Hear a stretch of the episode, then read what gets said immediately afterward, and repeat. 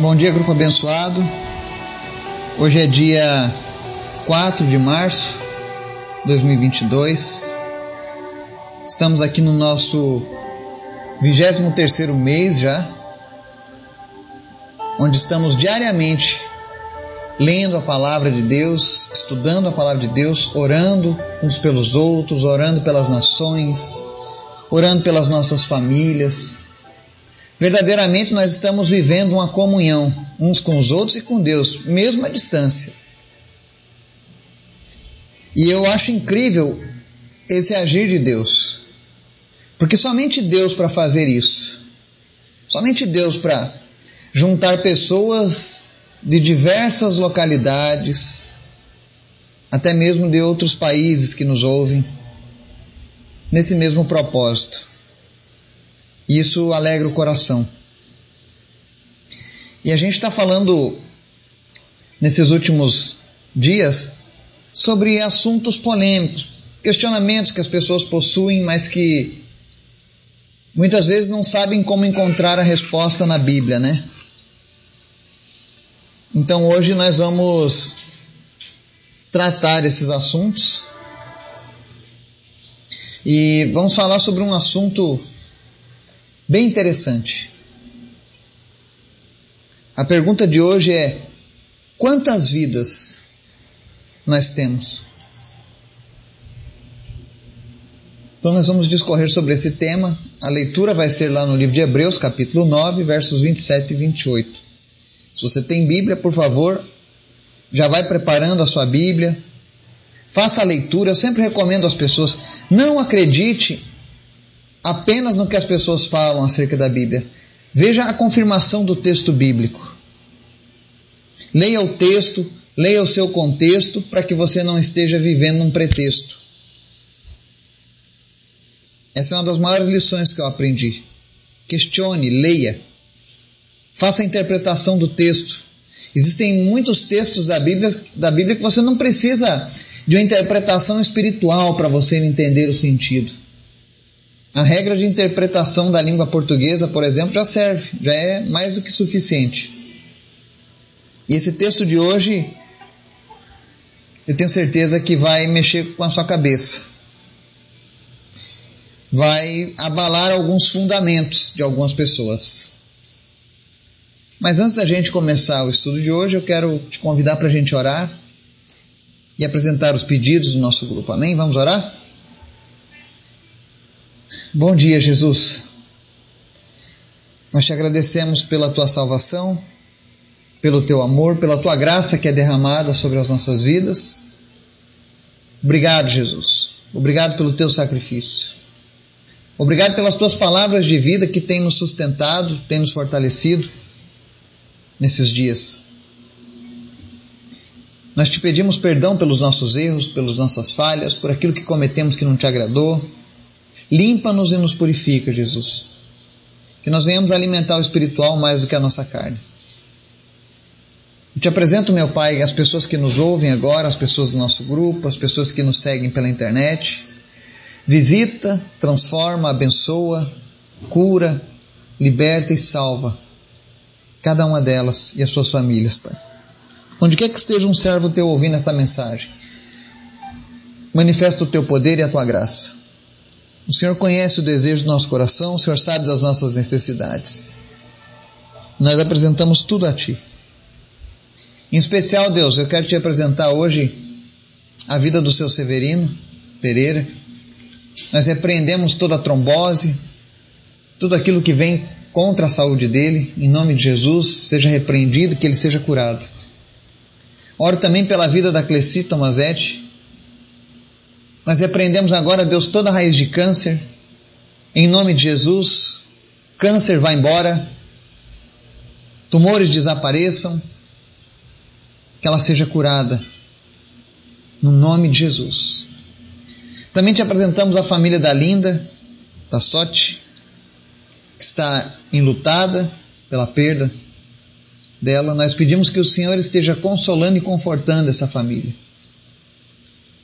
Que eles possam ser, meu Deus, cuidados por ti, que eles possam sentir o teu amor nesse momento tão difícil, Pai. Nossas orações são para que o Senhor esteja visitando todos os enlutados nesse momento, confortando seus corações. Isso é algo que só o Senhor pode fazer, Pai.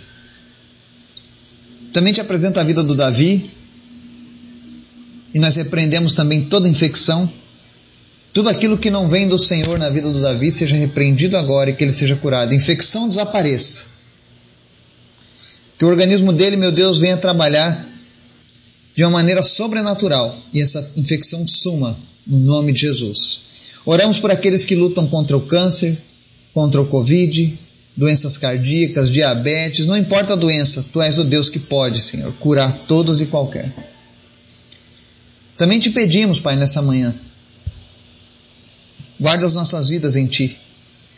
Livra-nos de todo falso ensinamento, de toda mentira, mas que sejamos guardados pela Tua palavra e pela verdade. Fala conosco, Espírito Santo, nos ensina nessa manhã aquilo que precisamos ouvir. Derruba os falsos fundamentos e coloca o fundamento de Jesus nas nossas vidas. É o que nós te pedimos nessa manhã, em nome de Jesus. Amém. Estudo de hoje, Hebreus capítulo 9, versos 27 a 28. Diz assim: Da mesma forma como o homem está destinado a morrer uma só vez e depois disso enfrentar o juízo, assim também Cristo foi oferecido em sacrifício uma única vez para tirar os pecados de muitos, e aparecerá segunda vez, não para tirar o pecado, mas para trazer salvação aos que o aguardam. Amém? Esse texto é um texto muito polêmico e geralmente as pessoas que, que seguem as práticas do hinduísmo e suas derivantes, né, como o espiritismo e algumas outras religiões, eles questionam muito essa passagem porque aqui essa passagem diz que o homem está destinado a morrer uma só vez. Ou seja, segundo a palavra de Deus, estamos destinados a morrer uma só vez. A palavra destinado aqui, no grego, ela é apotekai. Ela tem um sentido muito mais amplo. Ela significa armazenado, reservado. Nós estamos reservados a morrer. É algo inerente ao homem é algo que será natural, um dia iremos morrer. Quando houve a queda do homem pelo pecado, a morte entrou no mundo. E o salário do pecado é a morte. Então, um dia esse corpo físico morrerá. Uma só vez. Pelo menos ele vai ter que acontecer. Pelo menos é o que tá, estamos lendo na palavra. Mas aí as pessoas falam assim: mas se o homem está destinado a morrer uma só vez, o que dizer então das pessoas que são ressuscitadas, que recebem o milagre de ressuscitarem, ou aqueles que serão arrebatados, né? Note que aqui Deus está dizendo que está reservado. Fomos destinados especialmente para isso. Mas Deus pode intervir na sua criação nós vimos na leitura da Bíblia existem várias pessoas que foram ressuscitadas, mas depois elas morreram. E temos também aqueles que foram arrebatados, Elias, Enoque. E um dia a igreja do Senhor será arrebatada também. Isso será um bônus do Senhor, ou seja, passaremos para a vida eterna sem precisar passar pela dor da morte. Eu já falei sobre isso no estudo anterior. Mas o que eu, o que eu quero trazer para nós hoje é que, segundo a palavra de Deus, e eu quero trazer a interpretação da Bíblia, nós vamos fazer a leitura, olha. O homem está destinado a morrer uma só vez e depois disso enfrentar o juízo. Segundo a palavra de Deus, o Deus que nos criou, o Deus que nos amou, o Deus que nos salva, existirá uma morte física, a primeira morte que é quando o nosso corpo se separa do nosso espírito e alma. E a Bíblia diz que não haverá um retorno desse corpo e alma para outro corpo, um retorno dessa alma e desse espírito para um novo corpo.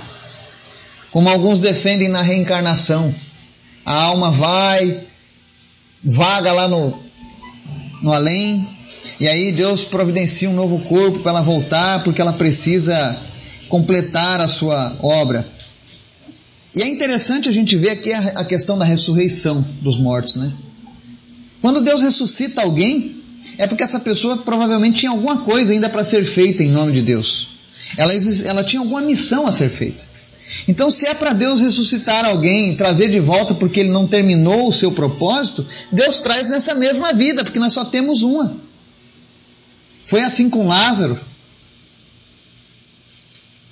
Lázaro morreu e depois de três dias, de quatro dias, aliás, ele ressuscita. Porque ele tinha algo a ser feito, tinha um testemunho a ser dado. Eu, particularmente, conheci um jovem que foi ressuscitado. Ele morreu afogado. Lá em Codó, no Maranhão. Ele morreu afogado numa piscina de um clube. Provavelmente ele morreu por volta das nove da manhã, dez horas da manhã. Ele ficou preso naquele sugadouro da piscina. Era uma piscina grande. E estava muita gente. Então ninguém deu falta dele. Quando foi a tardinha que eles foram fazer a limpeza da piscina, encontraram ele preso lá embaixo, muitas horas já morto. E ele conta que a sua experiência de pós-morte, ele disse que viu o corpo dele na pedra do necrotério e ele de fora. E ele disse que enquanto ele estava naquela situação, ele ouvia o, o som de louvores. E era a igreja da família dele, da mãe dele, orando para que Deus fizesse um milagre. E ele diz que lá naquele, naquele, naquela situação, ele diz que de repente entra um homem todo de branco na sala do necrotério. Só que ele não conseguia ver o rosto porque brilhava muito. E aí aquele homem chega para ele e diz: Ainda não é a sua hora, volte. E aí ele então acorda. Aí ele diz que imagina só, ele levanta da pedra do morgue e quando ele levanta, está entrando uma enfermeira. A enfermeira caiu correndo de susto. E houve uma gritaria no hospital, as pessoas pensando que ele era uma assombração. Até que ele, ele conseguiu acalmar todo mundo, dizer: Não, gente, eu, sou eu, eu estou vivo, eu voltei. E esse homem, ele. Hoje ele é um jovem pregador do Evangelho. Ele alcança pessoas através da palavra de Cristo e desse testemunho. E eu tive a oportunidade de conhecê-lo. E todo mundo naquela região conhece a história dele, sabe que é verdade. Existe uma comprovação. Então, assim, se Deus tiver que trazer alguém de volta para complementar algo que não foi resolvido, Ele traz.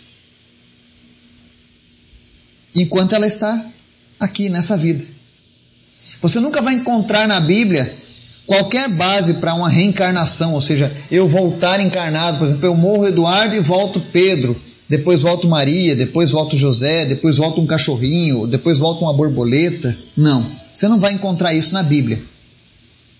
Porque, segundo a palavra de Deus, uma vez que eu e você morrermos, se não formos ressuscitados, claro, que Deus pode ressuscitar se tiver um propósito. Mas se eu e você não formos ressuscitados ali imediatamente após a nossa morte, Aquilo que nós fizemos em vida definiu a nossa eternidade. Se eu vivi com Deus, se eu entreguei a minha vida a Cristo, se eu, se eu andei com Jesus, eu vou passar a minha eternidade com Jesus. Se eu andei longe de Deus, não vai ser na hora da morte que Deus vai me trazer para junto dele. Imagina só. A pessoa passa a vida inteira dizendo que ele é ateu, que ele não gosta de Deus, que Deus não existe, que Deus é isso, que Deus é aquilo, que Deus é ruim, que Deus é do mal, eu não gosto de Deus. Aí na hora da morte vai querer que o cara vá morar junto com Deus. Imagina se Deus ia fazer uma coisa dessas, obrigar alguém. Deus não obriga ninguém a nada. Agora o problema não é isso. Quando a Bíblia diz assim, morre uma só vez, depois enfrenta o juízo. O juízo é isso. Aquilo que eu fiz em vida definiu para onde eu irei. E não há mais uma, uma volta, não há uma segunda chance. Não acredite nessa promessa da reencarnação, porque isso não é bíblico. E eu sempre costumo dizer para as pessoas: eu não sou contra religiões. Mas eu uso a Bíblia como uma bússola, como um guia, como verdade absoluta. E aí eu paro para analisar e eu vejo pessoas que creem na reencarnação e creem em Jesus. E existe um problema nessa mistura de crenças. Eu não posso crer no santo e no profano. E eu já te explico por que santo e profano. Porque Jesus é santo, mas a teoria da reencarnação é, é profana. Por que, que eu te digo isso? Porque se a reencarnação nos aproxima da salvação de Deus, da vida eterna com Deus, então foi tolice Deus enviar Jesus à terra. Deus não precisava ter enviado Jesus. Porque o homem pode ser salvo pelas suas obras. E se você não conseguir resolver tudo que tinha nessa vida, se você foi um homem muito mal nessa vida, não se preocupa, você voltará na próxima, e depois na próxima, e depois na próxima, até que você consiga acertar. E há algumas pessoas que dizem que isso é justo. Quando essa doutrina ensina que quem volta não se lembra do que fez. Eu não considero isso justiça.